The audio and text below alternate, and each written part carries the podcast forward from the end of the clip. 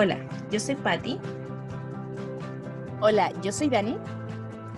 Y les damos la bienvenida a la conversa novelera. En este podcast podrá escuchar todo acerca de las telenovelas latinoamericanas que han marcado nuestras vidas. Encontrarás datos, historias, curiosidades, anécdotas y una que otra conversa con quienes han sido partícipes de este gran género. Comenzamos.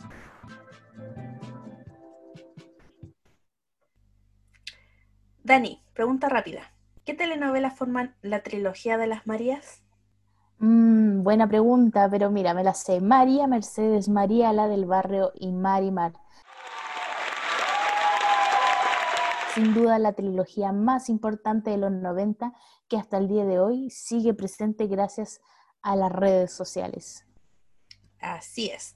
La trilogía de las Marías, de las Marías, digo, se destaca por ser las tres telenovelas más exitosas protagonizadas por la misma persona. Y sí, hablamos de Thalía, quien gracias a estas tres novelas fue catalogada como ícono mundial popular, rompiendo la barrera de idiomas en Brasil y Medio Oriente. La trilogía de las Marías fue vista por aproximadamente más de mil millones de personas solo en sus transmisiones originales. Y sin duda no podemos dejar de mencionar un gran impulsor de esta época y anteriores de las telenovelas mexicanas de los 90, como lo fue Valentín Pinstein, chileno, eh, que cuando terminó sus estudios decidió eh, irse a México a trabajar a un estudio cinematográfico que trabajaba de día y auxiliar nocturno de noche. Es ahí donde, eh, de un club nocturno, es ahí donde conoció a Emilio Azcárraga Milmo, en ese momento propietario de Telesistema Mexicano, más conocido en la actualidad como Televisa, en donde empezó a, producir el, género de las telenovelas, llegando a ser el productor más exitoso con 95 novelas producidas para Televisa, lo cual lo hizo acreedor del apodo del padre de la novela rosa entre eso destaca que dio inicio a la gran trilogía de las Marías y, fue propulsor de los productores que conocemos hasta hoy en día en Televisa. Exacto. La trilogía, en este caso, parte con María Mercedes, que es una telenovela que fue protagonizada, como bien ya sabemos, por Talía, junto a un joven Arturo Peniche en el año 1992 contó con las actuaciones antagónicas de Laura Zapata, quien en la vida real es la hermana de Talía. Dentro de su elenco también estuvieron Carmen Salinas, Carla Álvarez y contó también con la participación de Fernando Colunga, quien posteriormente volvieron a trabajar juntos en otro proyecto adicional. Ya, para esto vamos a hablar primero un poco de la trama central. Debo decir que esta trama se repite un poco en estas tres Marías, ya una mujer, una muchacha pobre que mm, eh, tiene a sus hermanos, necesita salir adelante, necesita eh, sustentarse, conoce al joven rico, que, del cual se enamora perdidamente, eh, trata de estar con él, la familia de él se opone, esto genera una serie de rencillas, problemas, Em, gente se impide, gente se golpea, se, se, accidenta y posteriormente, después de pasar todas las dificultades y volverse una persona, porque aquí la, em, volverse una persona más eh, importante, refinada, porque claro, María Mercedes era pobre, eh, vuelve a, se logra eh, hacer su eh, con Jorge Luis, que en ese caso es su amor en María Mercedes, y vivieron felices por siempre. Yo creo que esa es como la trama que vamos a tener bien presente, que es pobre, que se enamora del rico y que tiene muchos problemas y que al final viven felices por siempre. Pero, pero esto no sería lo mismo sin sus características de sus escenas, que están, eh, que están entre, entre entre mucha picardía mexicana, de aquí viene, es como, eh, María Mercedes es como un poco ñera, le dicen en México, si no me equivoco, querida Pati. Es como el, el de barrio, el que de aquí viene como cantando y él como que Y como que te persona eh, popular, dijéramos. Popular, exacto. Entonces, el como estereotipo popular. Eh, el estereotipo popular mexicano.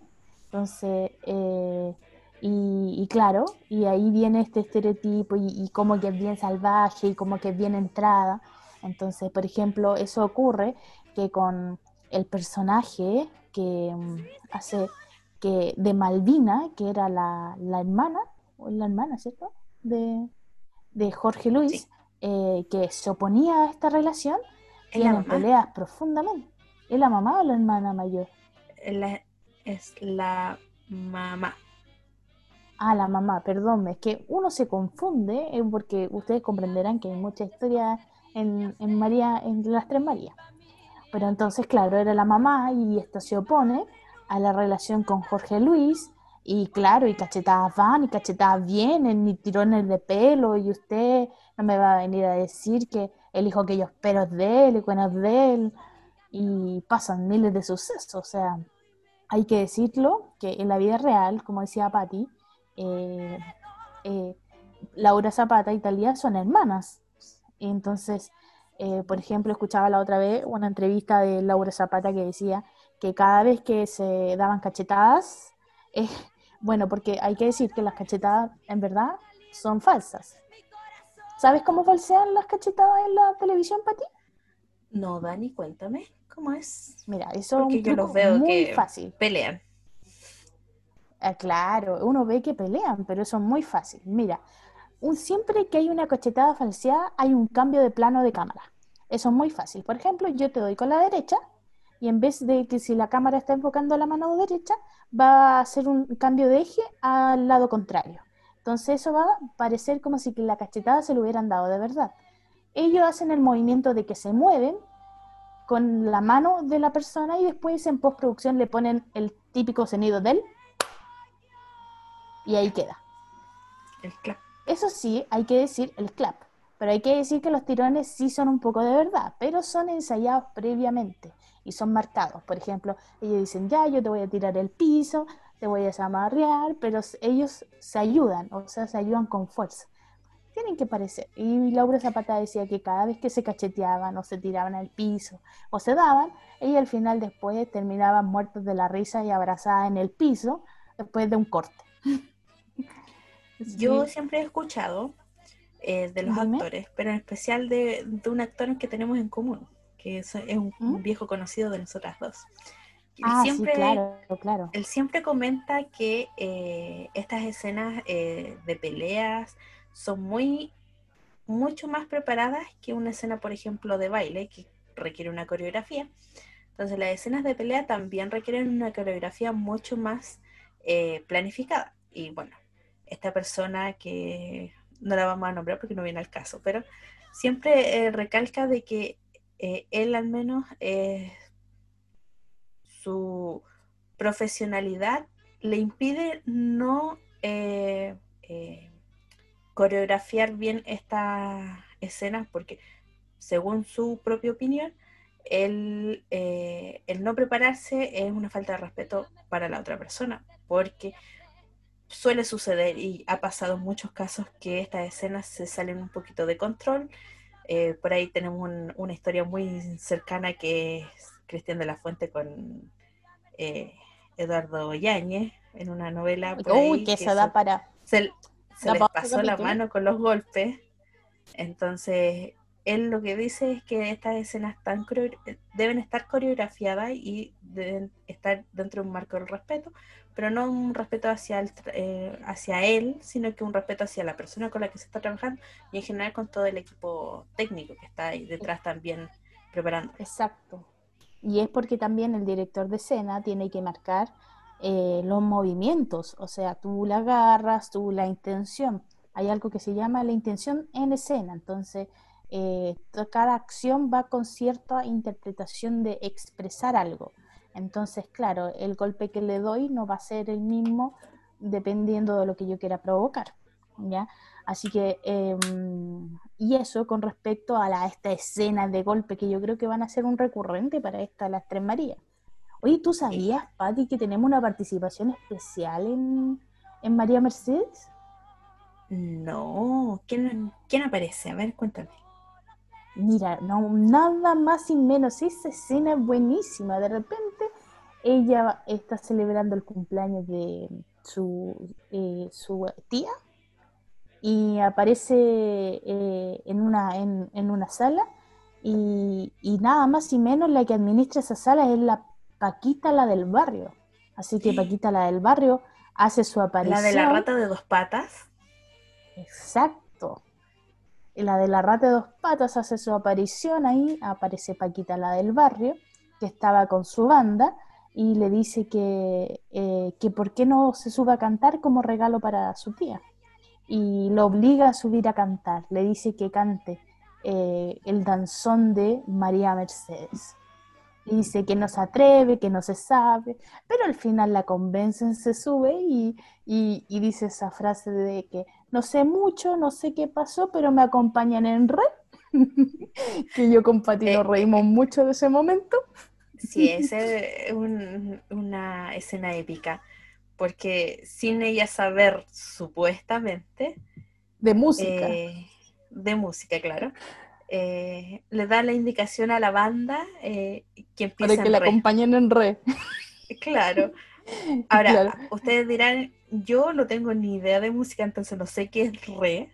Yo tampoco. Sé que solo es una nota de una nota musical, pero no sé cómo suena pero que ella, sin saber de música, diga que parte en re, fue muy gracioso cuando lo vimos.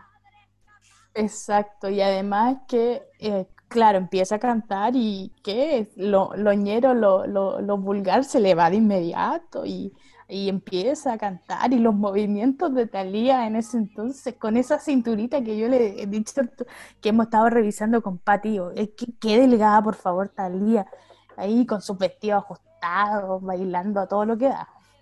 Así que sin duda es, una gran participación. Y aprovechando que canta la canción del tema central, que es María Mercedes, para servirle a usted. eh, esa, de mi familia me encargo yo. Exacto, exacto. Esa música no está nada está escrita por Verónica Pinstein, que hay que hacer un alcance que es la hija de Valentín Pinstein, y la música es de Paco Navarrete, e interpretado por Talía. Oye, Pati, yo te tengo un dato, ah, una pregunta, mejor dicho. ¿Tú sabes por qué Mística siempre aparece con el mismo vestido y con los mismos guantes? No, Dani. Mira, primero, es muy primero dime, dime primero quién es Mística. Bueno, Mística es, mm, a ver, ¿cómo te podría decir? Es la que se quiere eh, meter entre Jorge, entre Jorge Luis y María Mercedes. ¿ya? Es, es la persona que está decidida a conquistar a Jorge Luis y arrebatárselo como sea a María Mercedes. Ya, es ahí que Místicas tiene, siempre aparece con un vestido negro, bien ajustado de lentejuelas y con unas eh, mangas como de unos guantes largos rosados.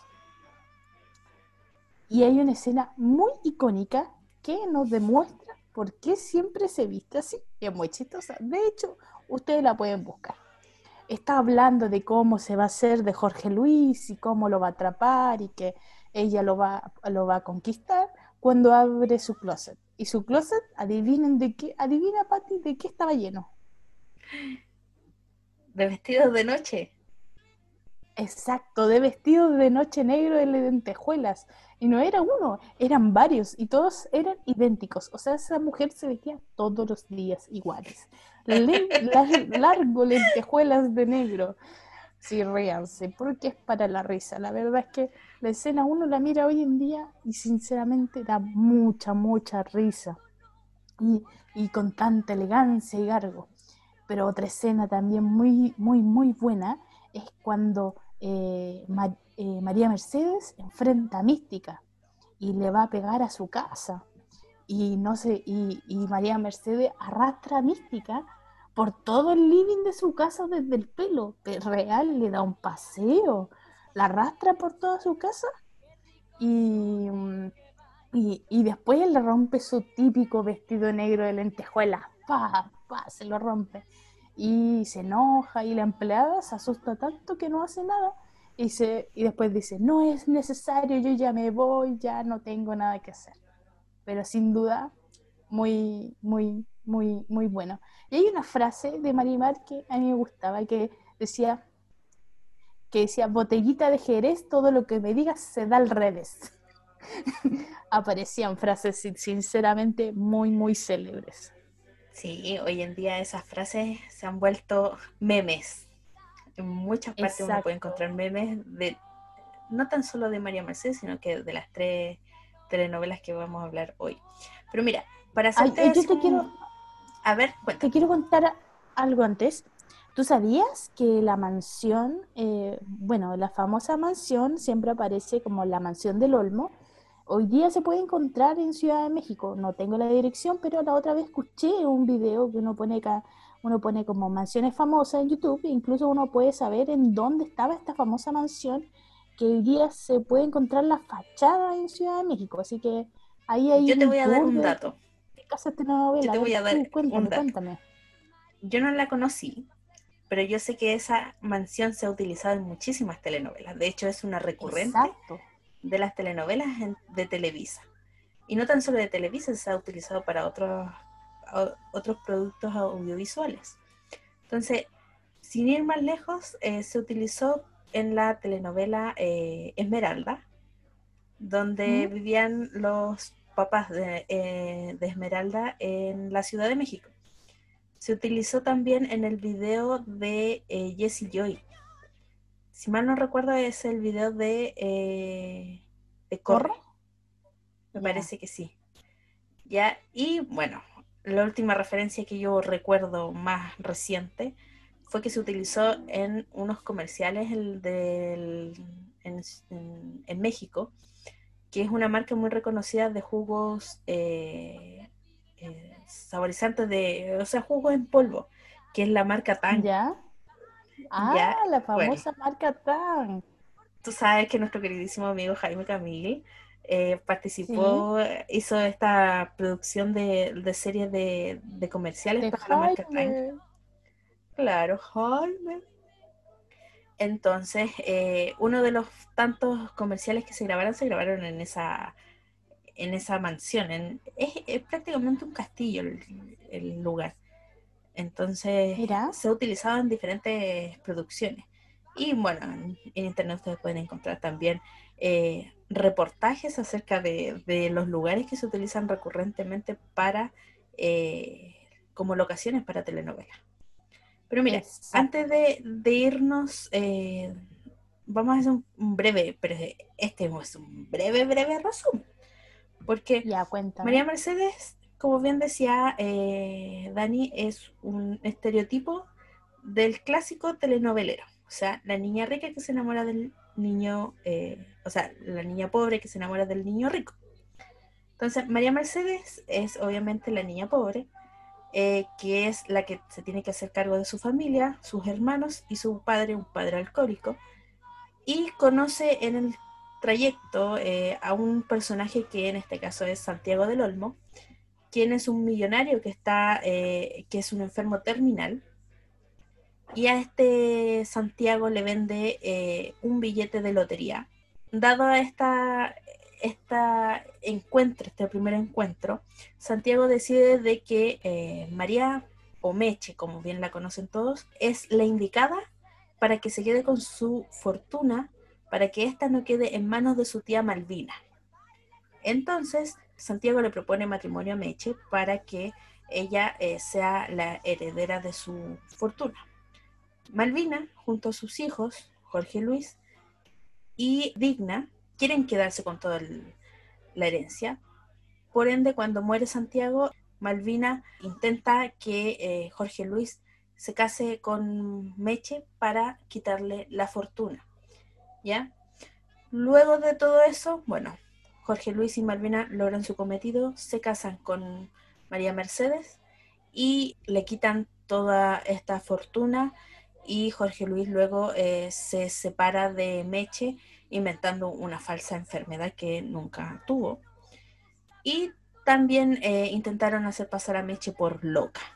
Entonces, dentro de todo eso aparece eh, Mística, esta mujer bella y sensual, pero frívola y egoísta, quien está obsesionado con Jorge Luis y que en algún momento intentan ah, eh, rehacer su vida, ya que es una de las mujeres que está aprobada por su madre.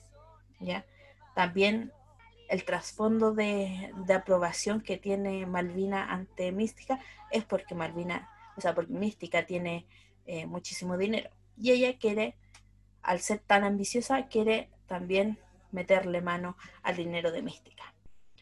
Entonces ahí siguen los intercambios y Jorge Luis se da cuenta obviamente de que sigue enamorado de María Mercedes, a quien todo el mundo la reconoce como la billetera. Y bueno, en el camino aparece un personaje muy particular que se llama María Magnolia.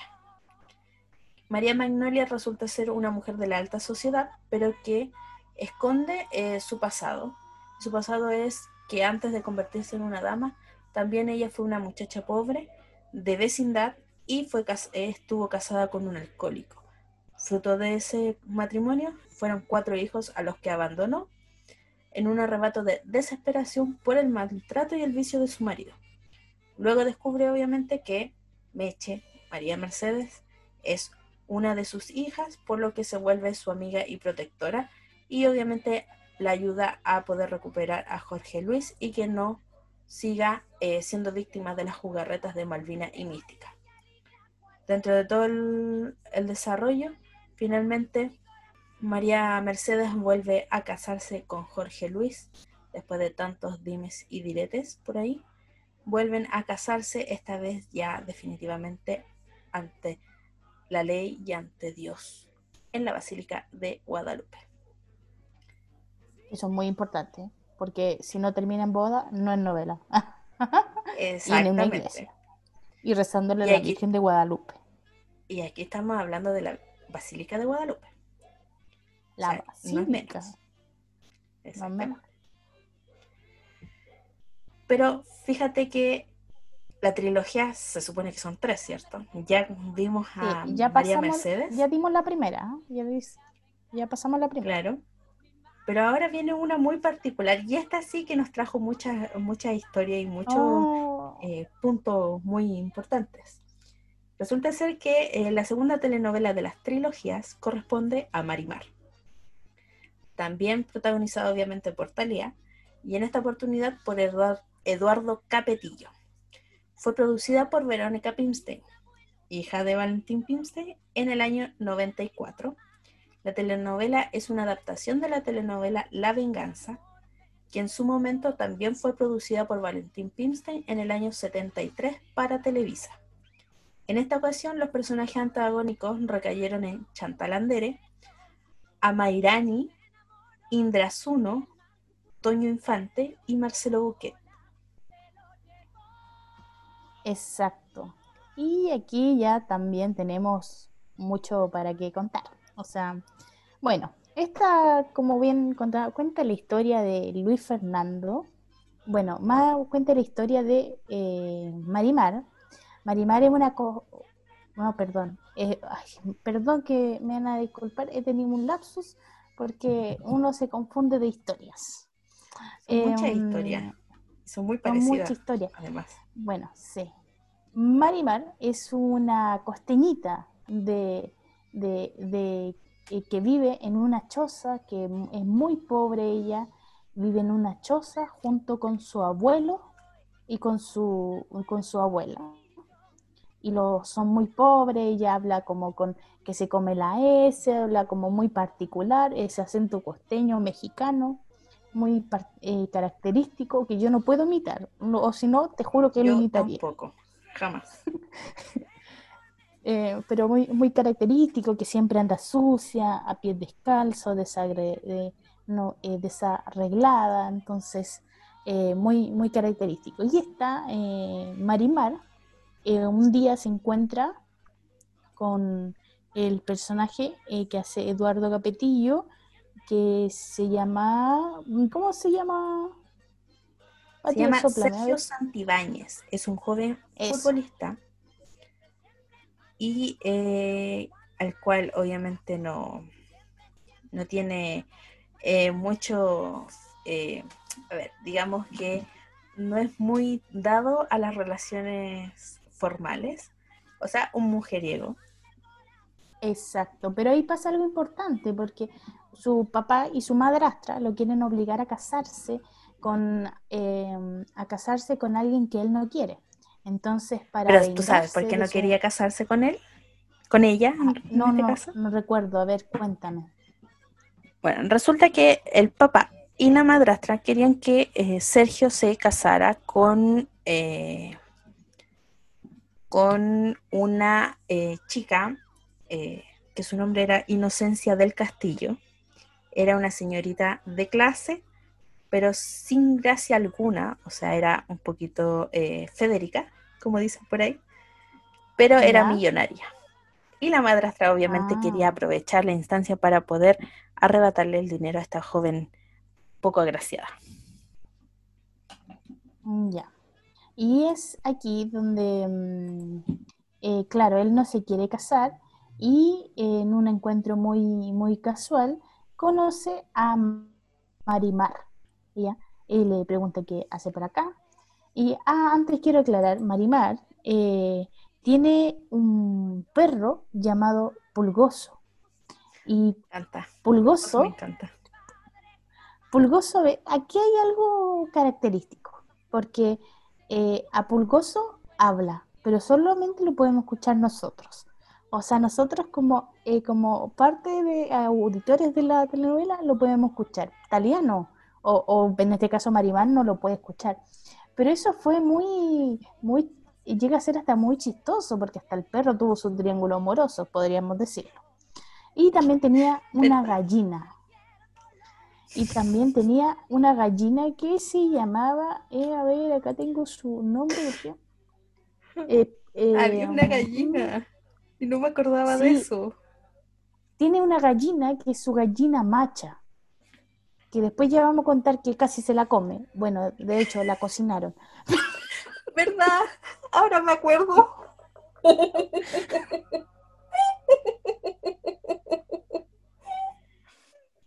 Perdón. No ganó la risa. Ya. Sí, Dani. No te rías, Pati, que me voy a seguir riendo. No, pero esto ocurre así de Bueno, voy a contar cómo cocinan a la gallina. Resulta que de repente ella se sienta a la mesa y no me acuerdo, creo que de una empleada y dice, no, es que eh, creo que es caldo de gallina. Y le dice, ¿Qué? ¿Usted tomó una gallina? Sí, una que andaba por ahí. Es mi gallina macha. Y se pone a llorar desconsoladamente porque casi se come la gallina y se la cocinaron. Pero bueno, volvamos a nuestra historia.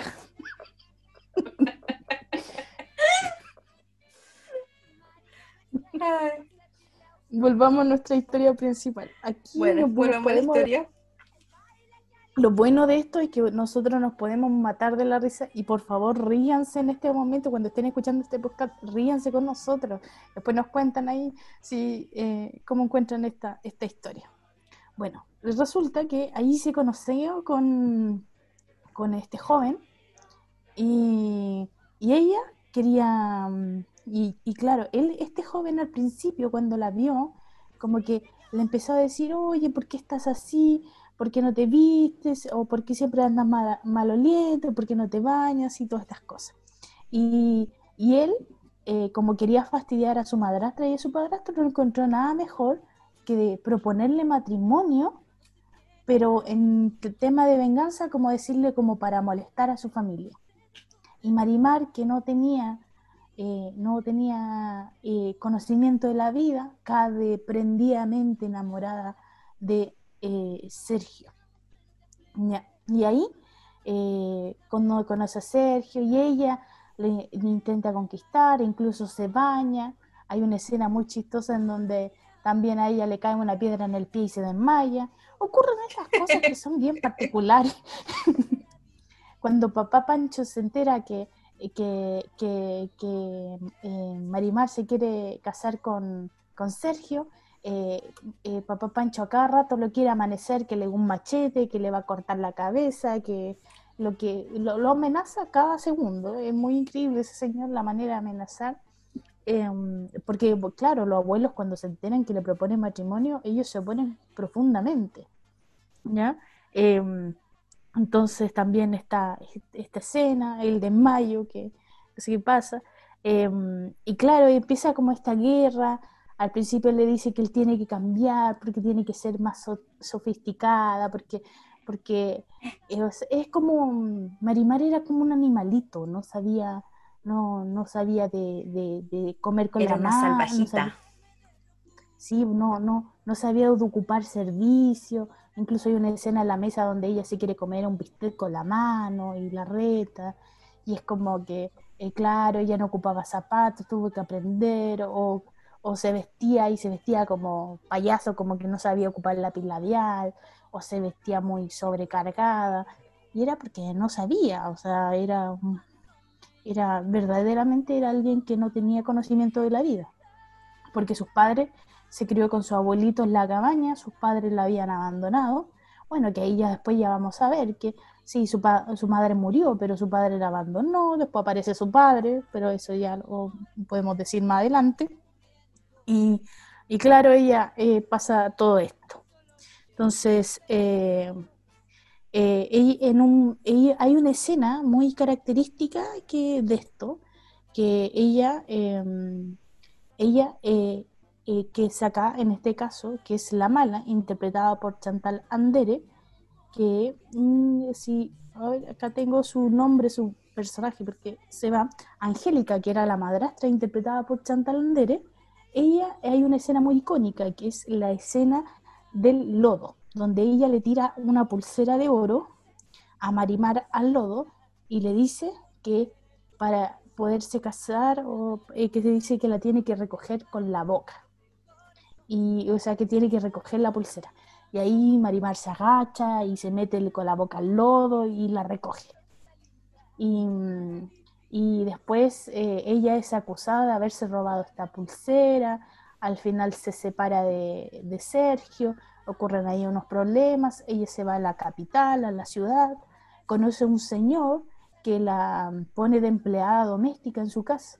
Eh, le cae muy bien este señor, este señor le toma mucho cariño y ella, em, al tomarle mucho cariño, eh, se pone a, trabajar de empleada y la empieza a refinar. Empieza a enseñar que cómo tiene que caminar, que cómo tiene que subir la escalera. Entre una de las prácticas de subir escalera también, Marimar se cayó por la escalera, que esa es una escena que en telenovelas no puede faltar, ¿cierto, Pati? Exactamente, es un recurrente y hoy en día es un clásico un clásico. ¿Quién no se ha caído por la o quién no ha visto a alguien caerse con la escalera trágicamente con hay miles de caídas, por si acaso, hay miles de caídas. Todos tienen su marca personal, pero las tres Marías tienen su marca también de, caídas. Exacto. Entonces conoce a este señor que le intenta refinar y, y ahí después cuando este eh, resulta que este señor, justo antes de morir, se entera que es su verdadero padre y le dera toda la fortuna. Y como ya se había refinado, se vuelve una empresaria, entonces de una de, eh, se convierte en una sofisticada de, eh, de, negocios y de repente va caminando por la calle cuando se encuentra nuevamente con Sergio, con la cual se habían separado por engaños y por intrigas de sus cercanos también. Y Sergio, adivina qué pasa, Pati no la reconoce porque está muy cambiada. Pero no está muy. Es un cambio drástico, dijera, se cambia, prácticamente se hace una cirugía estética para no ser la misma Marimar. No, se peina, se toma el pelo, se pone un vestido de rosa de dos piezas y se, se viste elegante. Por eso no la reconoce. Claro, como ella conoce a la pulgosa de Marimana, la niña la que andaba y a la que hablaba eh, con acento costeño. A mí me sorprende. Dice que por eso no la reconoce. A mí realmente me sorprende. Bueno, hoy en día nosotros podemos, juzgamos mucho la capacidad de, de poco creatividad para hacer los cambios, las transformaciones personales de los personajes en ese entonces. Porque dijéramos, a Talía la ponen de fea, o sea, Talía fea era Talía un poco chascona y eh, con un par de, manchas en el rostro y era mm. fea. Y ropa fea. Ropa fea, claro. Pero aún así uno hoy en día dice, eh, no le encuentra lógica a los cambios, a las transformaciones físicas, estéticas que tuvieron en ese entonces los personajes. Pero bueno, son parte de la trama, mira, aquí, aquí me, acordé, su verdadero, eh, su patrón se llama Gustavo Aldama y es eh, que es eh, que la contrató, la refinó y para al final enterarse que era su verdadero padre. Bueno, se, se, se pone elegante y se encuentra con Sergio, pero este no la reconoce porque este viene a la ciudad a jugar en un equipo de fútbol, entonces eh, empieza con eso.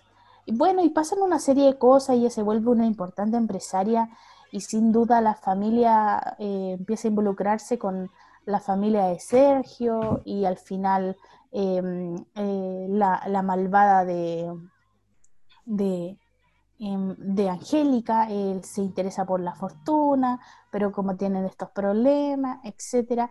Pero llega un momento muy importante en que llega la venganza de Marimar con Angélica. Porque Angélica la humilló, le hizo recoger su, su, su el, collar, es la pulsera de oro con la boca. Entonces Marimar no se le ocurrió nada mejor que Angélica necesitaba urgentemente un papel que ella tenía en su poder pero, eh, pero Marimar le dijo que para que Angélica lo pudiera recoger, lo tenía que levantar con su boca desde el lodo. Entonces los, tenía los papeles, no sé cómo no se arruinaron esos papeles, a lo mejor los tenían en plástico, imaginemos cualquier cosa. Dime. Tú sabes, bueno, tú contabas ahí parte de la historia cuando a Marimar la refinan y la convierten ¿Mm? en Bella Aldama una mujer de sociedad, culta, refinada y deseada por todos los hombres en su nuevo grupo social.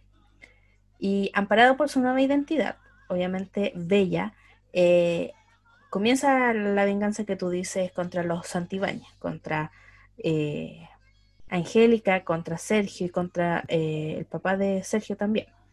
Entonces, a raíz de esta venganza, es que Bella con, su, con el poder que tenía hoy en día, consigue los papeles de la hacienda de los Santibáñez que estaba hipotecada debido a malos manejos. Entonces la hacienda estaba hipotecada y Bella, en parte de su venganza, consigue estos documentos. Y son esos los documentos que lanza al lodo y que obliga a Angélica a que los eh, rescate con eh, los dientes. Sí, claro, y ella tiene que meter su boca con los dientes y sacarlo, y, esa escena. Y, y, también hay que decir que Angélica era muy mala, o sea, mala, mala, porque quemó, que me vas a creer, Pati, que quemó a los abuelitos de Marimar vivos en su cabaña de la choza, les prendió fuego, ellos murieron incendiándose, muriéndose, y gritando. Hay una anécdota muy, o sea, no una anécdota, es un dato muy triste de la vida real, a ver, Pati, tú me lo puedes contar. ¿Qué pasó ese día de la admisión de la, de la muerte de los abuelos?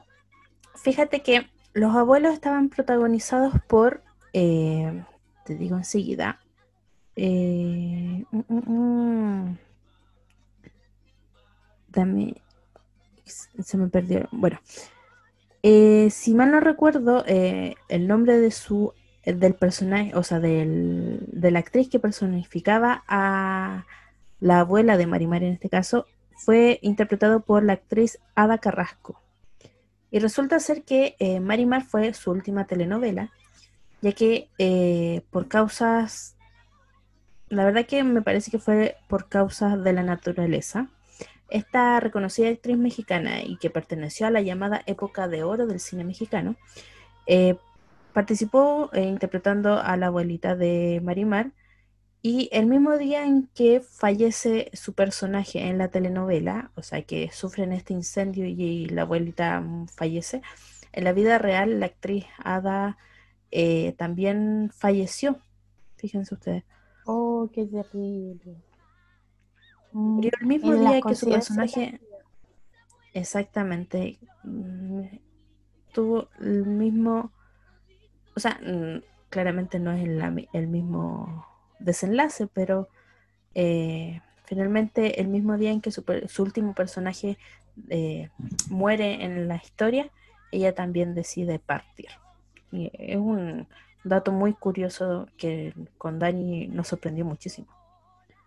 Exacto, porque no lo conocíamos y investigando para este podcast no nos encontramos con ese dato que no es menor. Bueno, y un poco más volviendo a la historia, después que Marimar humilla a la mala de Angélica, em, se logra vengar, viene, em, se, se, pueden recon, eh, al final eh, se sabe la verdad, se reconcilia, em, se reconcilia en este caso Sergio con Marimar y vivieron felices por siempre. Quiero hacer un alcance del actor que hace a Sergio, que es Eduardo Capetillo. A mí me llama profundamente, sí, a mí me llama profundamente la atención su frondoso pecho. Tiene más pelo en el pecho que en la propia cabeza. Debo decir que eso es algo que llama mucho la atención. Sí. Sí, porque por ejemplo cuando aparecen los primeros capítulos en su caballito o con sin polera, o sea, uno ve más pelo que cuerpo. Es verdaderamente sorprendente. Eh, pero eh, eh, un actor que siempre se ha caracterizado por lo mismo. Un dato friki ahí como esos datos, cosas que uno se fija que no tienen tanta importancia. Pero después de este paréntesis, y yo les quiero contar también alguna anécdota, más allá de la historia. Em, yo he estado muy estudiando, eh, me, yo debo admitir que de la trilogía de las María a mí me gusta mucho Marimar. Entonces... ¿Es eh, favorita? Bueno, sí se podría decir que es como mi favorita, pero es que estoy entre Marimar y María la del Barrio porque ah, digamos que... María, María del Barrio, eh, ya vamos a llegar a esto. Que claro, ya vamos a llegar a eso. Y yo van a entender por qué. Bueno, Pulgoso, que tiene un triángulo amoroso y que los perros hablan entre sí, eso es fantástico. Está subrealista. a mí eso siempre me causó mucha risa. Mm, y créeme que es un factor que incluso después creo que no se ha repetido o no se ha vuelto como a sacar es muy raro que existan como, por lo menos en la televisión mexicana, como este, como mundo fantasía, es muy raro que esto llegue a pasar. ¿Ya? Mira, se da eh, mucho más en las telenovelas infantiles, claramente. La temática amerita esa, o da ese pie a que exista esta realidad. O ya lo hablamos, de hecho, claro, el mundo vimos en el realismo mágico de Floribella y todo eso, Floricienta en este caso que si no han escuchado el podcast, por favor, devuélvanse a escuchar a Floricienta. Eh, Está muy bueno ese episodio. Sí. Muy justo y necesario. Bueno, pero volviendo a nuestro, lo que no, a, lo que nos truje, a lo que nos llama la atención, eh, eh, em, hay que decir que esta música, la, bueno, la música principal es que es eh, un tema obviamente cantado por Talía y nuevamente se repite la dupla de Paco Navarrete en la música y la letra de Viviana Pinste. Y yo les voy a contar alguna anécdota, porque como yo me estaba informando, ¿tú sabías, Patti, eh, cómo se grabó la escena de, de la anécdota del barro? No. Porque hay muy curioso, porque eh, de la misma voz de la actriz Chantal Andere, que hacía de Angélica, ella cuenta que la escena del barro ocurrió de la siguiente forma. Cuando a, a Talía le toca hacer la escena del barro, los defectos especiales hicieron una mezcla, que entre era chocolate, colorante, no era barro de verdad, era barro artificial. Para que, Eso fue para Talía. Para que Talía no tuviera que comer tierra. ¿Ya? Entonces, por Dios. Y, por Dios, así que eh, sacó, no tenía sabor, eh, era artificial, pero no era tierra, no era lodo en sí. La, cuidaron, la cuidaron. cortó su boquita para rescatar la pulsera de oro. Pero resulta que cuando le toca a la inversa, a Angélica, hacer esa escena, ese día pasó que el de efectos especiales, el que tenía que traer la mezcla, no fue. Entonces, vienen a la pobre Chantal Andere le tocó meter la boca al lodo, al lodo real.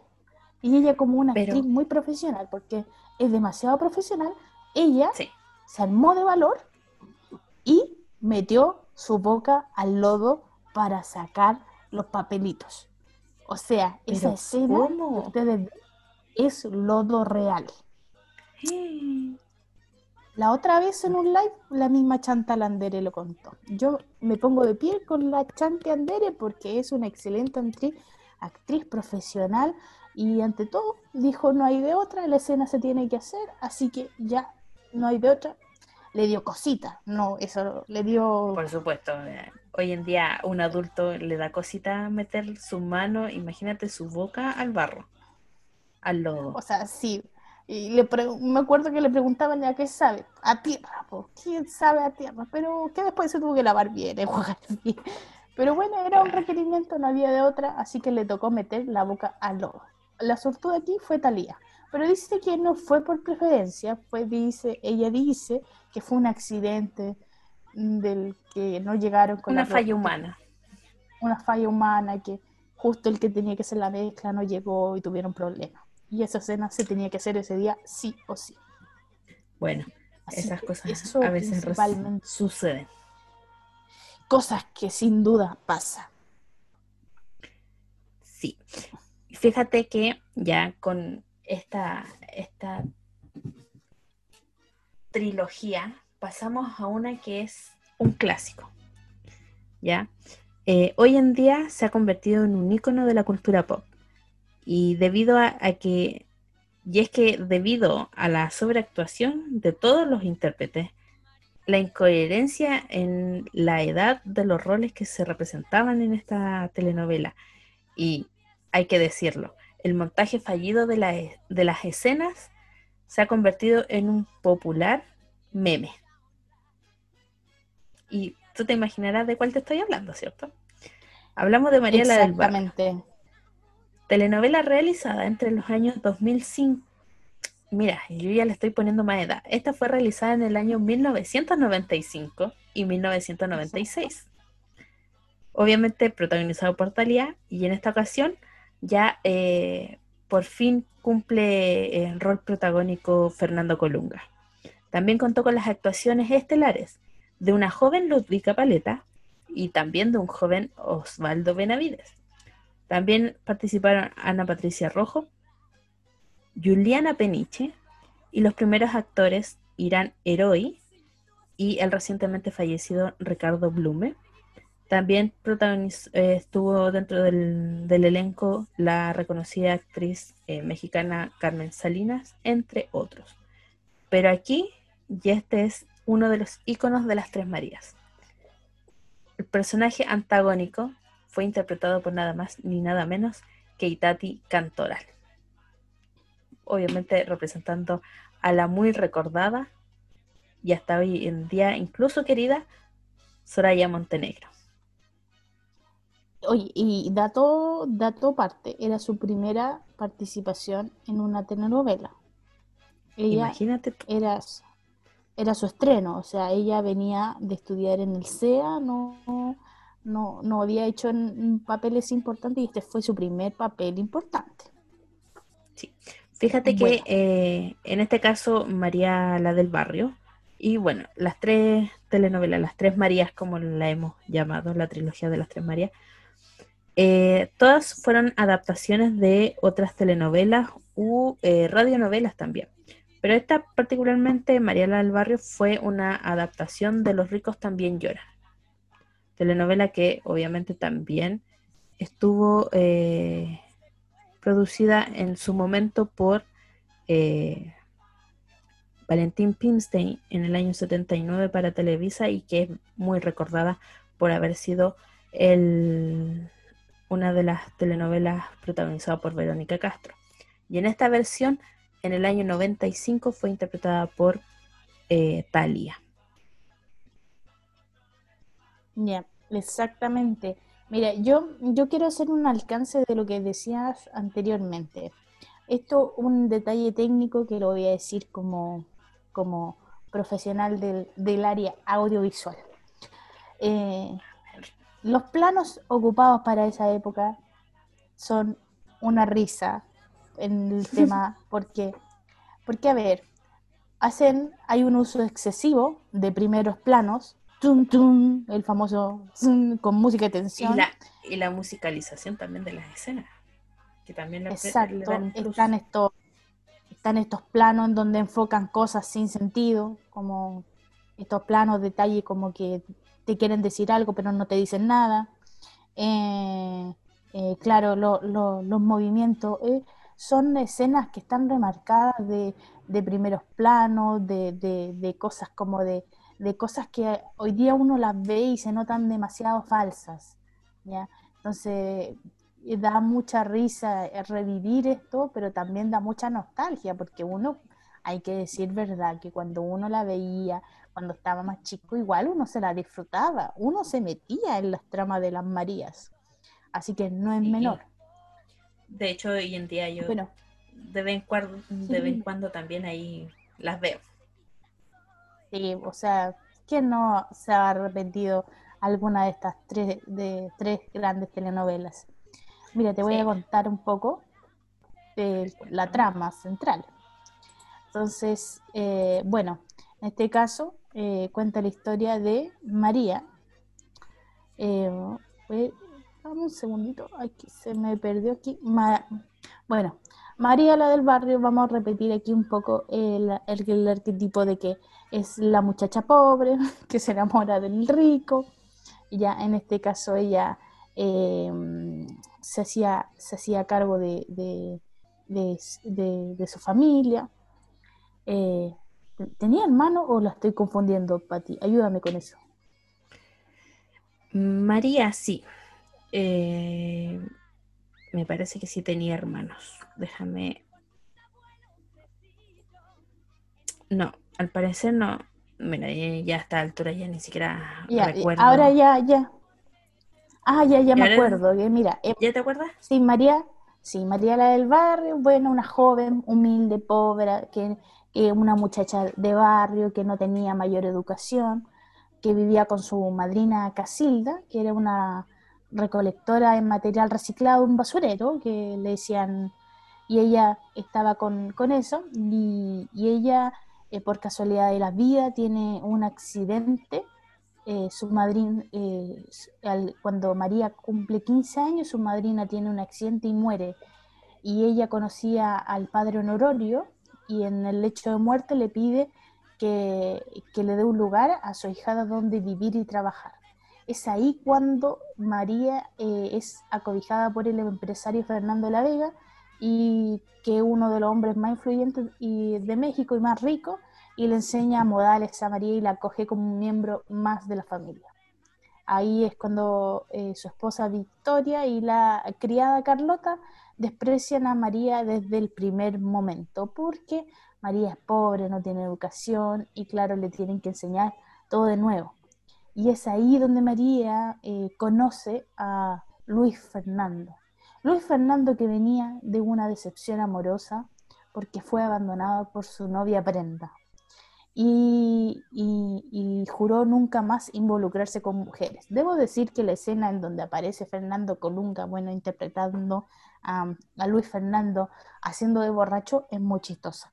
Es muy chistosa. Vale la pena verlo porque creo que Fernando Colunga estaba muy verde en temas de actuación en ese entonces, entonces como que no le salía mucho el estoy borracho, no le salía tanto.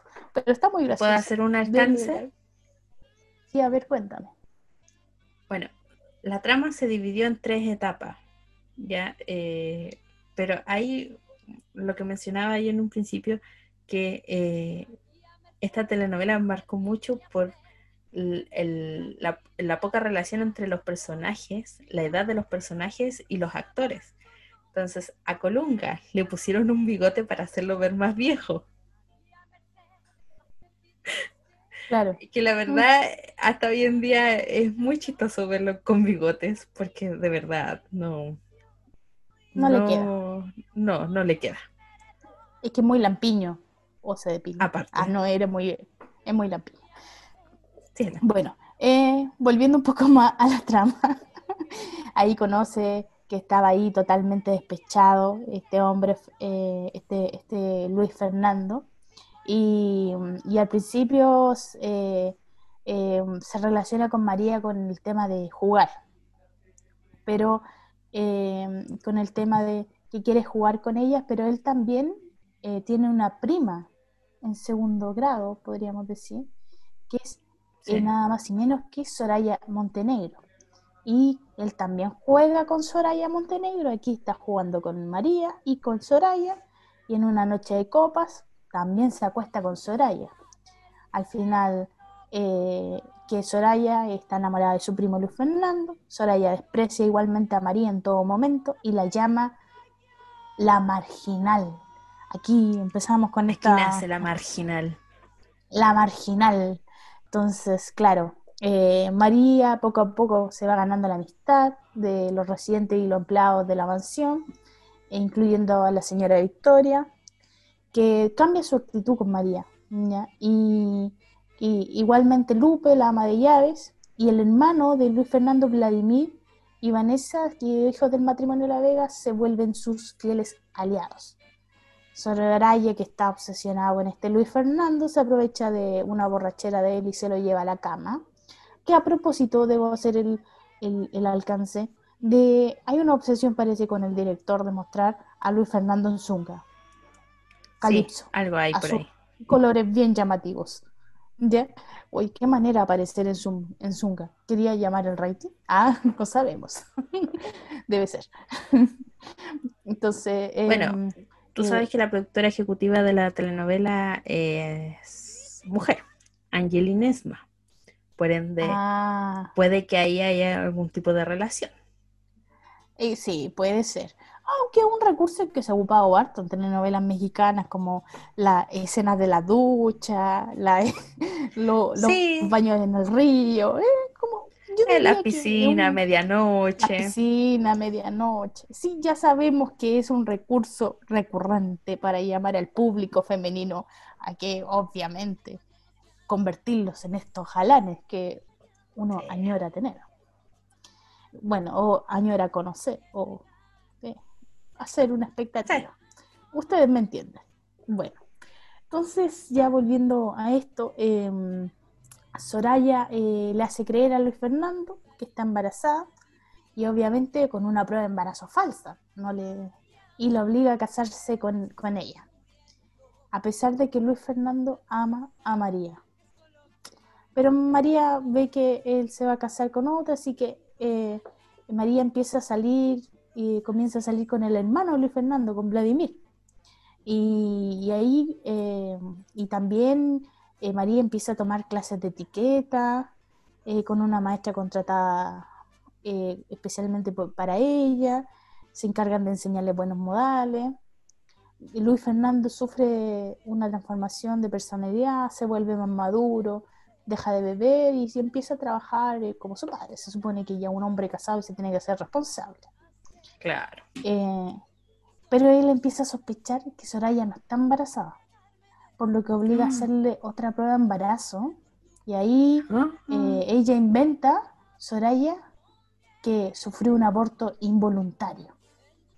he, escuchado esa historia. Lo vimos en el episodio pasado. Exacto, un aborto involuntario. Bueno, Soraya al casarse con Luis Fernando se va a vivir a la mansión y eh, y, mantiene una constante lucha con María, a quien odia cada vez más. Y, no se le ocurre nada mejor que matarla. Soraya quiere matar a María.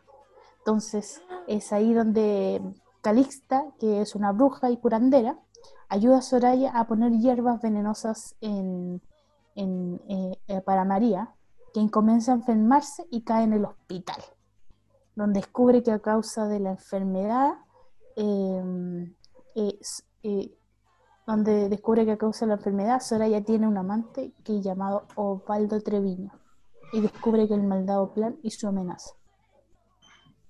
y ella no le daba eh, dinero. Entonces Soraya se casa con él y lo asesina y después regresa a la mansión. Aquí hay que hacer un alcance. Soraya se había casado anteriormente em, y, claro, mató a su, lo mandó a matar en un accidente ahí y para llegar eh, tener su dinero. O sea, Soraya siempre fue muy, muy, muy ambiciosa. ¿Ya? Em, bueno, pasa todo esto. Eh, eh, resulta que Soraya vuelve, em, pero ay, ay, me perdí un poco. Resulta que, es que se marea. Sí, pero hay tanto personaje. Aquí te meten y te sacan personaje. Hay que hacer. Bueno. Osvaldo llama a Soraya para que decir que no consiguió, que no consiguió matarlo. Y como ves. No, yo me estoy adelantando, yo me equivoqué, perdón. Osvaldo no todavía no es el personaje que yo me estoy adelantando, porque después Soraya de igual se vuelve a casar y mata a otro tipo. Pero eso en las temporadas posteriores. Pero Osvaldo, porque lleve, eh, revela a Soraya que, eh, que la, nana es su verdadera madre. Llena de odio, Soraya la echa a la mansión. Y a la mañana siguiente, Osvaldo llama a Soraya para que, porque eh, ya que ella no consiguió matarlo como pensó, y le exige el dinero que no quiere que denuncie por intento de homicidio. Soraya vuelve a ir con él y con una pelea violenta intenta matarlo, pero este eh, la termina empujando por la ventana del apartamento y eh, Soraya cae al piso y muere. o se supone que muere. Cuando va a verla al hospital, Soraya muere. Se supone que Soraya muere. Y aquí pasa, eh, podríamos decir que, pasa como la primera parte de la telenovela. ¿ya? Después viene la segunda parte. ¿ya? A ver, tú, Pati, ¿nos quieres contar un poco más de la segunda parte? yo te voy a contar, déjame irme a mis apuntes, porque mis apuntes me van a contar aquí cómo sigue esta parte. Bueno, con la muerte de Soraya, obviamente, eh, Luis Fernando eh, queda viudo y, obviamente, y quiere volver con María. Pero aquí se crea un conflicto, un triángulo amoroso entre él, su hermano Vladimir ya quien era el que estaba en ese momento eh, enamorando a María. Y María se ve en la obligación de elegir entre Luis Fernando o Vladimir. Obviamente se decanta por Luis Fernando y Vladimir, decepcionado, se va de la casa porque no soporta verlos juntos. Luis Fernando y María se casan y ahí empiezan a surgir los problemas en esta segunda parte, ya que eh, se van de luna de miel y al regreso eh, Luis Fernando comienza a sospechar que María y Vladimir son amantes, pero no tenía alguna razón que justificara esa sospecha, por lo que una vez que ellos vuelven desde la luna de miel, Luis Fernando coincide en que los ve abrazándose porque Vladimir vuelve a pedirle perdón a María por no ir a su boda. Luis Fernando los encuentra abrazándose y eso provoca que eh, abandone a María y que se vaya a España, donde vivía Vladimir en ese entonces. O sea, la familia se va a España junto con Vladimir y María y Luis Fernando quedan solo en, casa. Como Luis Fernando eh, decide abandonar a María, María queda sola junto con la servidumbre de la casa y estando sola María descubre que está embarazada. La ama de llave, en este caso Lupe, se convierte en un gran apoyo para ella y es quien eh, logra apoyarla durante todo el embarazo. Pero resulta, y aquí viene uno de los clásicos eh, de las telenovelas, eh, que es que María, debido a su embarazo y el abandono de su marido, comienza con trastornos de personalidad y una grave depresión, lo cual la lleva a que al momento del nacimiento de su hijo, eh, María abandone la habitación, o sea, la, mansión, digo. No sé por qué se me viene a la mente la habitación. Eh, abandona la mansión desesperada el día en que recibe la carta de Luis Fernando pidiéndole el divorcio. Debido a esto y todos sus trastornos de personalidad y depresión, eh, María sale corriendo, como les digo, y eh, en la calle eh, tiene los dolores de parto, por lo que la misma gente en la calle la traslada a un hospital donde da a luz a su hijo y es llamado Fernando.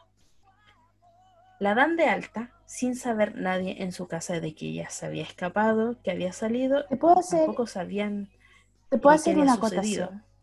Dime. Se notaba, eh, esta es una escena que yo digo que es de estas escenas poco creíbles, porque ella da luz y está loca. Se nota que no está cuerda, que está bastante loca. Y aún así, el doctor le da de alta para que se vaya a deambular con un bebé recién nacido. Es un poco ilógico.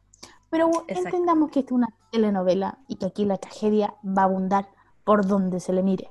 Pero claro, Sí, claro. que es sí. el recurso.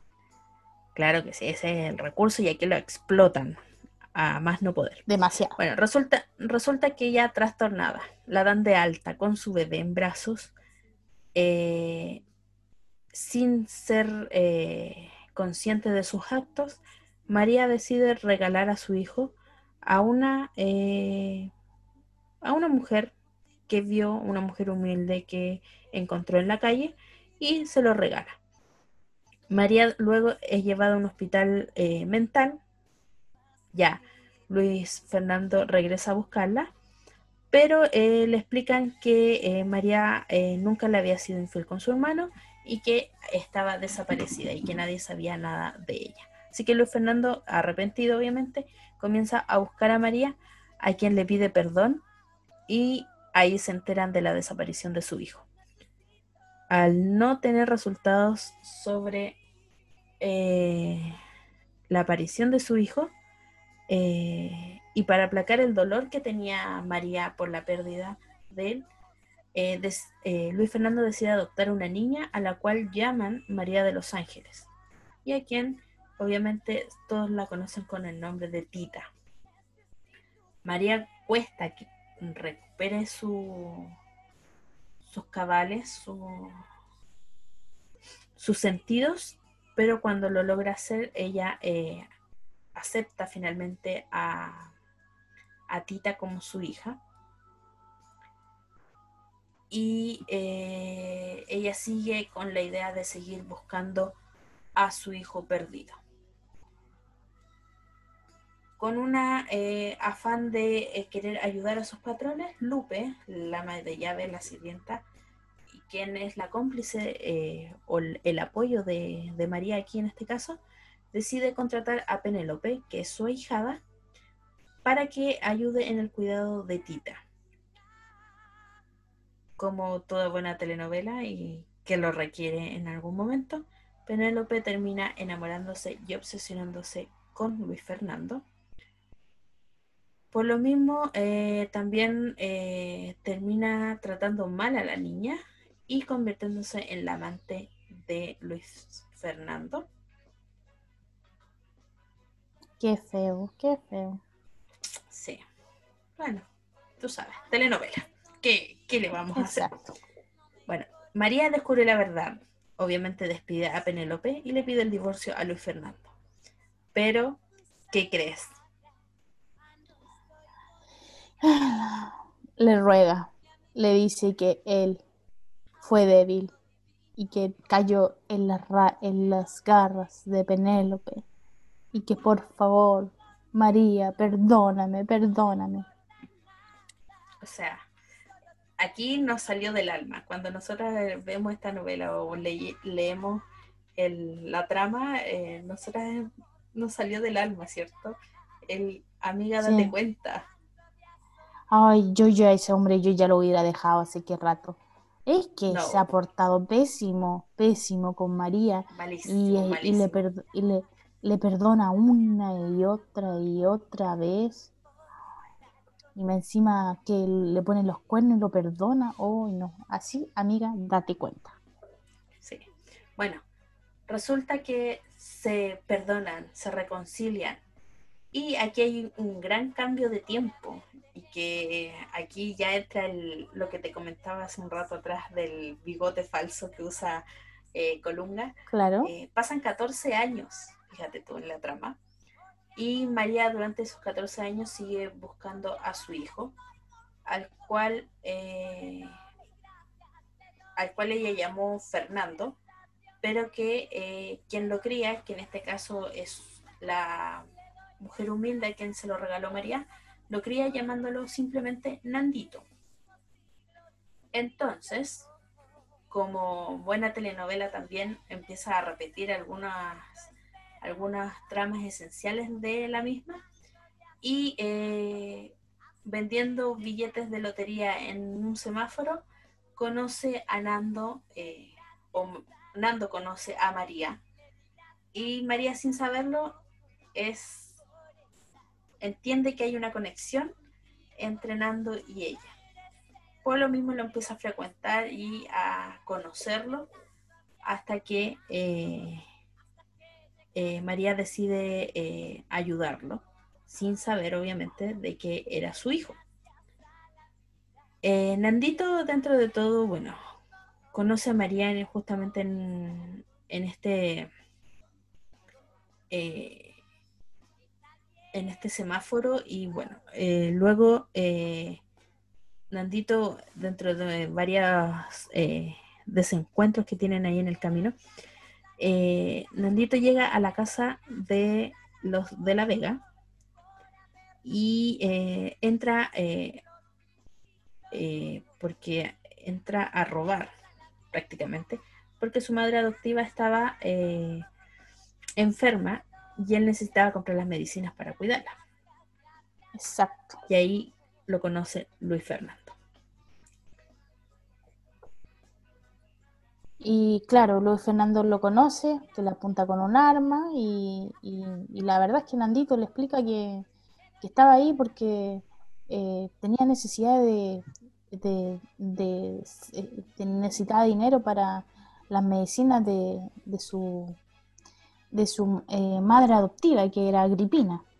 Entonces, eh, eh, al saber esta situación, se lo llevan a la policía, a la igual manera, Luis Fernando se lo lleva a la estación de policía y al María enterarse, indaga en el hospital de dónde está Agripina, le paga el tratamiento, Agripina se restablece y, y, empieza a tomarle y al tomarle la confianza le revela a María que Nando eh, no es su hijo y que hace 14 años una loca se lo había regalado, confirmando así que el hijo que estaba buscando por años no era nada más y menos que el que se había encontrado en el semáforo. No se acuerda de ella, Agripina siente, eh, se siente muy preocupada por Nando, por lo que María, eh, María dice que ella ya contrató para trabajar en su casa. María comienza a apoyarlo sin que sepa que ella es su verdadera madre. Pasa el tiempo y Tita ahora con 16 años, que era la hija que eh, Luis Fernando y María adoptaron, que eh, piensa que Nando es amante de su madre. Y Penélope, que está ahora casada con José María Cano, que es papacito, un vibrón, vibrón eh, regresa a chantajear a María pidiéndole dinero a cambio de no contar la tita que fue adoptada típico ahí el chantaje ahí. Además que dirán que todo es el mundo, pues que Nando es su amante y esto sin duda genera mucha fundamental aquí. Exacto, exacto. Em, y en una conversación con Tita, María le confiesa que Nando es su hijo.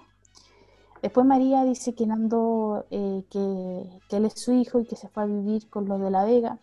Luis Fernando, que se había alejado de la casa sin saber, que él es su hijo, cree que María llevó a su amante a su propia casa, toma su arma y lo va a querer matar. Ahí cuando la apunta, después de esta situación tensa, eh, María le grita que no, Luis Fernando, Nando es tu hijo. Y ahí empieza a llorar y María abraza a Nando y le explica a Luis Fernando todo lo que sucedió.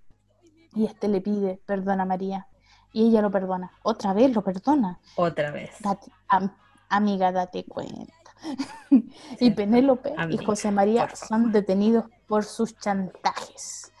Y aquí ya... Pero, pero, hay un pero aquí en toda la trama, porque ya aquí partimos con la parte final, la tercera parte de esta telenovela, que no es tan larga, fíjate tú. No, pero, mira, aquí, hay un vuelco completamente y que hoy en día es como la etapa en que más se recuerda la telenovela.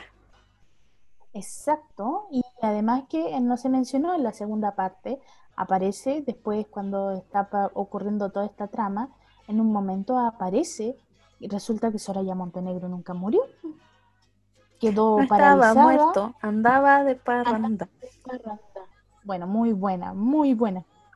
Y claro, nunca murió, quedó paralizada, eso sí, estaba toda vendada, eh, no se podía parar, eh, estaba en nuestro país, se intentó rehabilitar, pero bueno, ya vamos a hablar de eso. Y, Soraya al final eh, se recupera totalmente de la caída que sufrió hace 18 años y ahora vive en Estados Unidos, Texas. Se casó con un viudo que es Oscar Montalbán, padre de Alicia, una chica de 17 años con discapacidad. Nótese esto, que es muy importante, porque esta niña tiene las piernas paralizadas y no puede caminar. Ella, eh, este hombre era rico, y como Soraya Montenegro no podemos esperar ni nada más y menos, ella lo asesina mediante un accidente vehicular. Esto es lo que yo decía antes, que yo me había confundido completamente. Bueno, que entenderán que Soraya mató mucha gente. y, eso sí. Y lo asesina mediante un accidente vehicular, por lo tanto, ella se vuelve eh, hereda todos sus bienes y se hace cargo de Alicia y su, y su institutriz, Esperanza. Soraya regresa a México dispuesta a vengarse de María y de los de la Vega. A principio ella muestra remordimiento por todo lo que hizo tratando de convencer a la familia. Ella conoce y seduce a Nando y se convierten en amantes. A Nandito, al hijo de Luis Fernando. Sí, pero son unos amantes muy, muy particulares porque son amantes de manita sudada. Exacto porque él es un niño todavía, es un niñito. No, esta mujer lo corrompe. Bueno, sí, sí, hay que decirlo. Eh, y son amantes. Y comienza a frecuentar este Nandito la casa de Soraya. Y ahí también conoce a Alicia y a Esperanza, quien le aconseja que vuelva a su casa. María sospecha que Soraya no ha cambiado nada. O sea, mala hierba, o sea, nunca muere. Eh, hay un dicho muy particular que dice, el tronco que nace doblado nunca su rumbo endereza. Así que em, eh, Soraya es una de esas, mala, mala y siempre será mala. Em, así que Soraya no ha cambiado. Y Exacto. Y que ocupa, María sospecha de que ocupa a Nando como su venganza. Y ahí es cuando Nando encuentra a Soraya besándose con otro hombre llamado Aldo y lo abandona.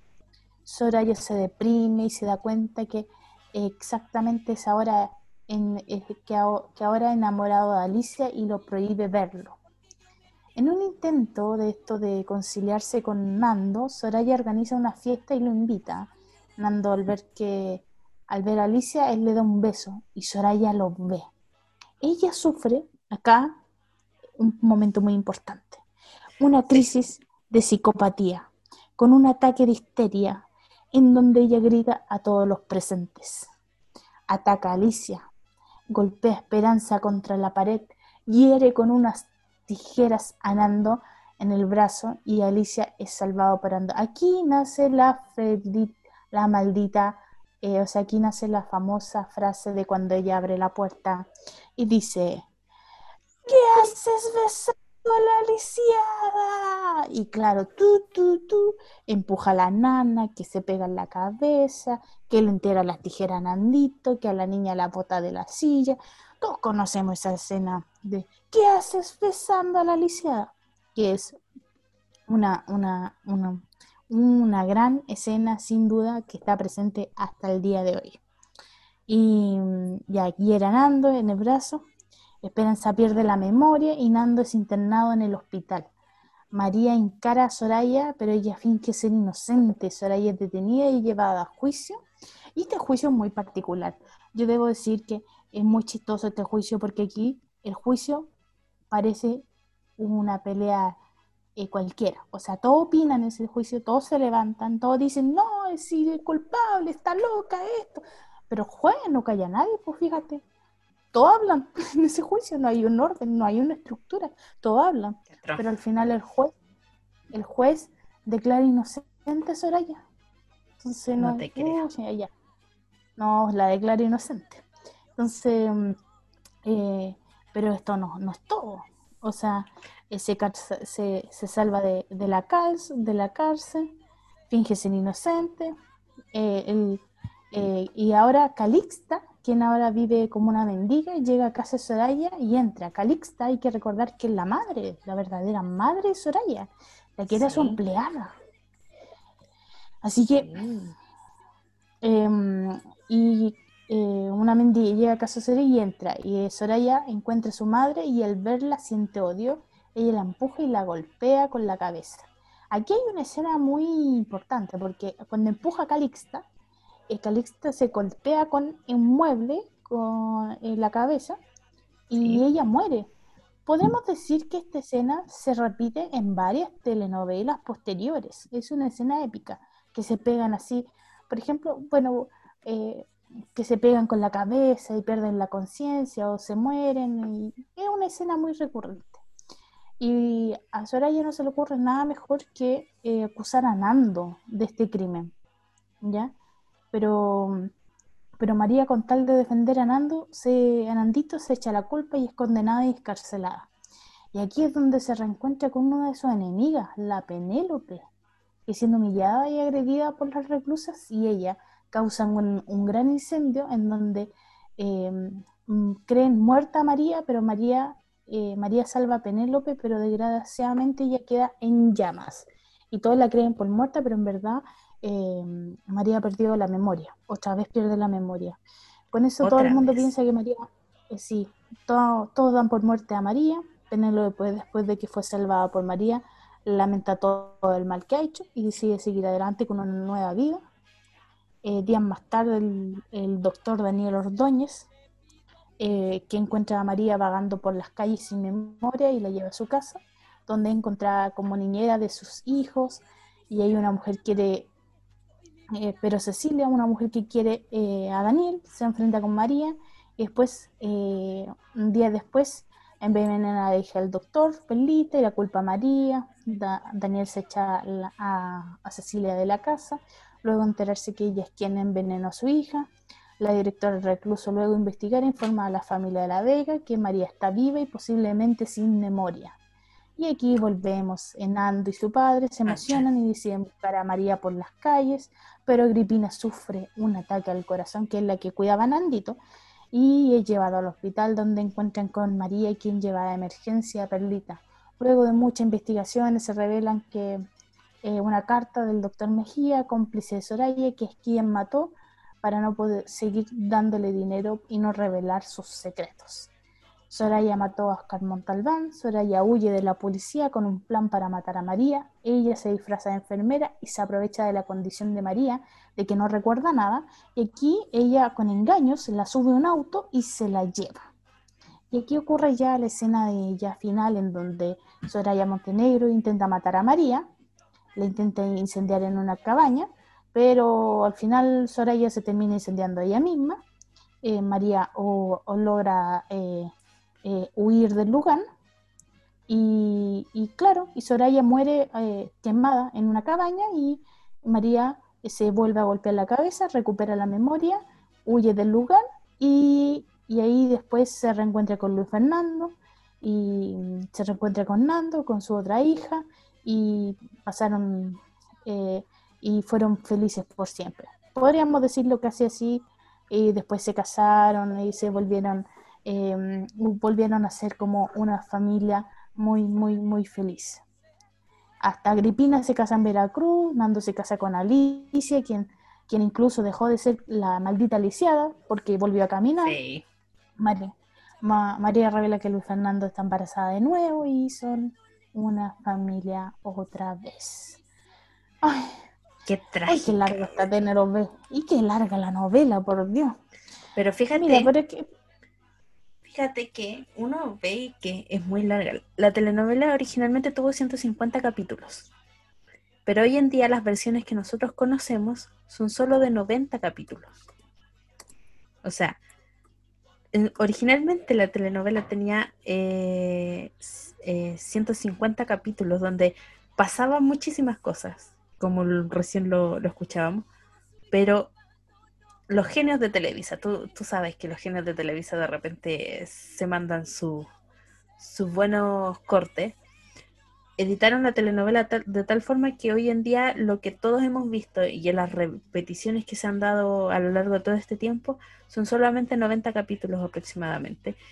Imagínate tan intensa que es la telenovela que le pasa tantas cosas a María que uno termina cansado. Literalmente se cansa solo de leerla. Mira, yo te quiero contar algunas cosas que vale la pena mencionar que esto ya eh, va más escenas curiosas. O sea, partamos por el inicio, ¿qué haces besando a la lisiada? Es una escena que hasta el día de hoy es, eh, es, anécdota de memes. Eh, sin duda, Soraya Montenegro se ha convertido en un icono pop de, de, de las redes sociales.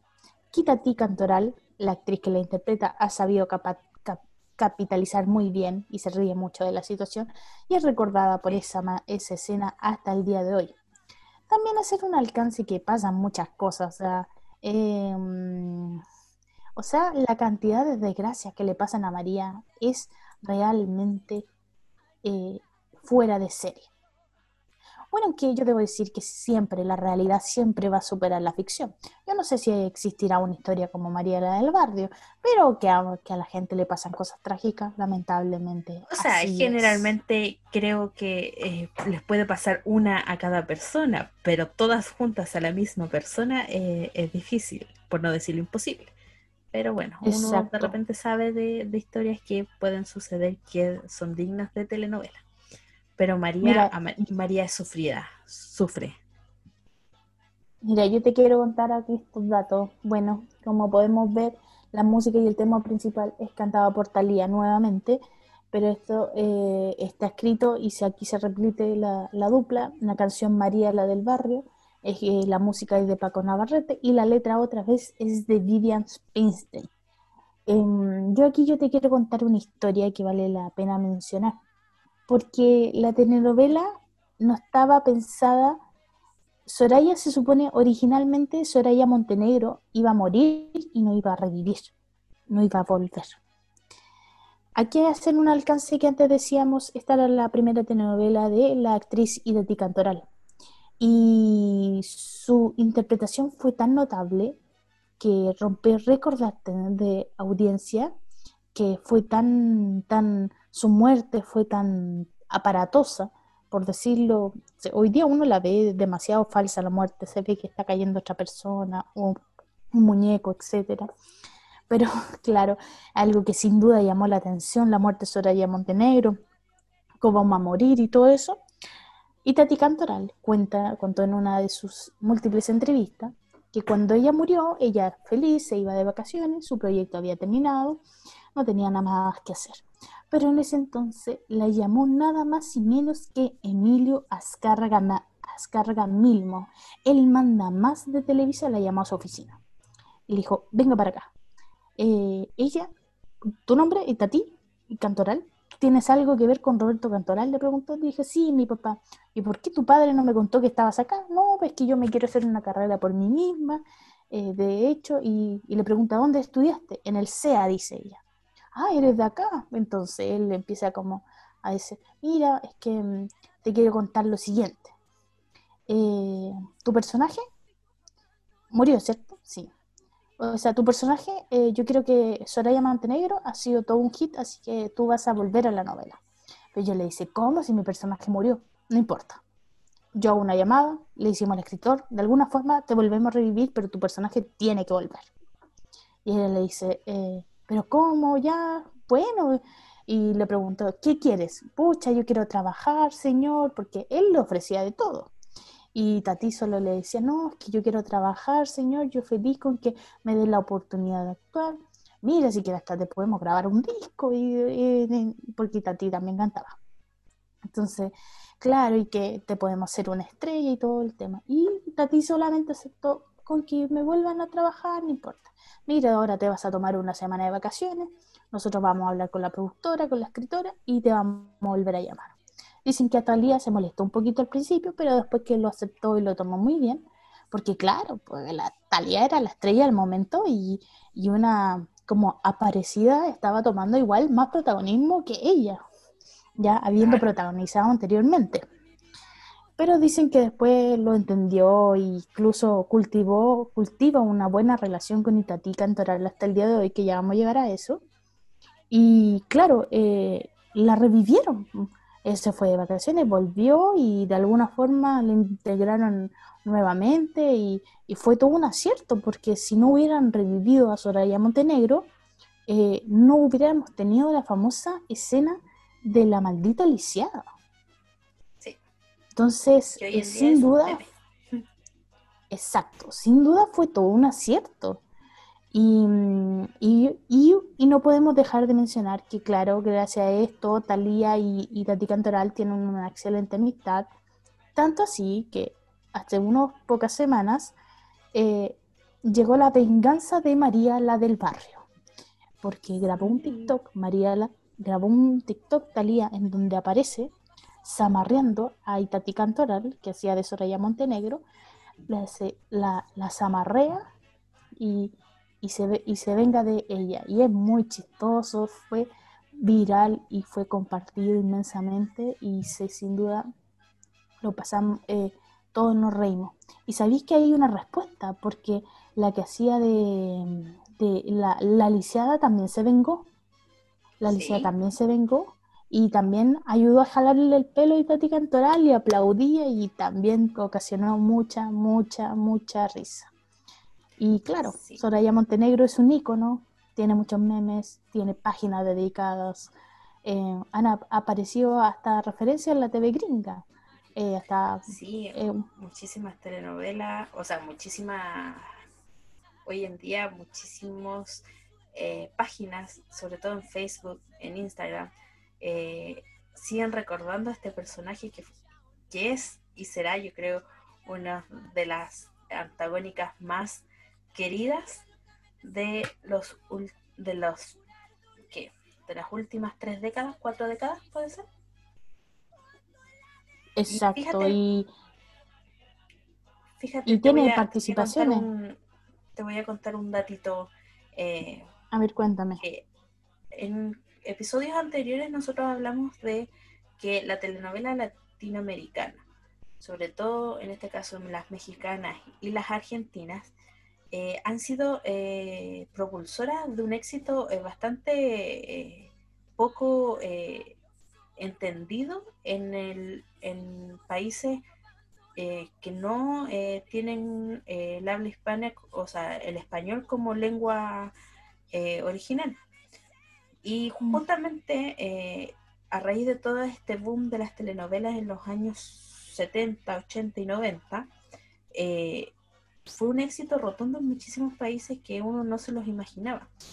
Justamente eh, María Mercedes en el año 2000, o sea, en el año 1992, logró hacer que Thalía hiciera un tour por Ucrania, Uzbekistán, Rusia, Turquía, Armenia, Indonesia y Jakarta, dado el éxito de la telenovela hizo el tour por todos estos países, ya que la, misma telenovela fue, eh, fue distribuida gracias a, eh, obviamente, Televisa, fue distribuida en todos estos países, fue doblada en múltiples idiomas y provocó que Talía hiciera este recorrido por todos esos países eh, gracias al éxito que tuvo en la telenovela en esos momentos. En este caso, María Mercedes, con eh, gracias a María Mercedes también, eh, logró acaparar varias revistas norteamericanas, como las muy conocidas hoy en día, el Times, Newsweek y People. en Filipinas también fue reconocida y fue recibida también Talia como una heroína nacional. Y con Marimar también se repitió la misma historia, eh, sobre todo en Costa de Marfil, eh, ya que muchas mezquitas adelantaron sus horarios de oraciones durante el 1999 para permitir a los televidentes que disfrutaran de esta telenovela, como también ocurrió con Mariela del Barrio y así con muchísimas otras telenovelas mexicanas en este caso. Pero las tres Marías han sido un éxito rotundo incluso hoy en día y han marcado mucho precedente. Mira, qué grande lo que hizo, o sea, sin duda tuvo un impacto tremendo en, ese, en ese entonces. Y bueno, yo quiero hacer como una reflexión final con respecto mm, ya a los temas. Yo creo que en su momento fueron telenovelas que sin duda marcaron una época. Eh, el género de las telenovelas no sería lo mismo sin estas eh, tres telenovelas que hemos mencionado. Este podcast sin duda va a ser un poco más largo que, que, que alguno otro, pero sin duda vale la pena pensar y reflexionar un poco en que mm, tanto María Mercedes, Marimar y Mariana del Barrio cuentan esta historia también que llega a ser siempre que nosotros tenemos que aspiracional. Las telenovelas tratan como de mostrar un mundo que queremos llegar. Y aquí nos muestran claramente que la niña pobre puede superarse y puede llegar a, conquistar el niño rico. Pero también hay que hacer un alcance y la, y la sociedad hoy día van cambiando. Y hay cosas que sin su duda no podemos permitir. Y yo, yo, yo pienso que ya una telenovela así en el día de hoy lamentablemente no funcionaría de la misma forma porque alguien que traiciona tanto como Luis Fernando a María hoy ya es demasiado. Pero bueno, hay, como las humillaciones de, de, Sergio y su familia con Marimar. Sí, o, alguien que te trate como maldita lisiada, o sea, ah, ven a tratarme como maldita lisiada y, y te la devuelvo, o sea, eh, no sé, son... Te vas a la cárcel. Claro, claro. Ah, y los juicios no serían como el que tuvo Soraya, que parecía más un, una discusión de, de, tú me dijiste esto, yo te dije esto, que un, juicio. Pero bueno, son cosas que nos trae las telenovelas y que nos hace pensar claramente qué es lo que... que esto en el fondo igual es un mundo de fantasía y lamentablemente tratan de exagerar y llevar a cierto punto la realidad. Pero bueno, eh, nos entretiene, nos gusta, eh, nos divierte ver hoy día. Yo creo que ver María Mercedes, María del Barrio y Marimar ya es más como un hobby eh, de recordar, de reírse con la escena. Llega a ser más comedia que drama hoy en día, pero sin duda son telenovelas dignas de recordar. Y, y creo que en este caso el chileno que descansa en paz aquí eh, eh, el señor Einstein tenía dio medio medio, medio medio y acertó con este género rosa que lo logró explotar en los años 70, 80, 90 en Televisa y sin duda llevó el género las telenovelas a todo el mundo. Y yo creo que eso es algo digno de aplaudir y en este y en este tres telenovelas se ve al máximo porque estas fueron una de las telenovelas que más han vendido al extranjero y recordadas hasta el día de hoy.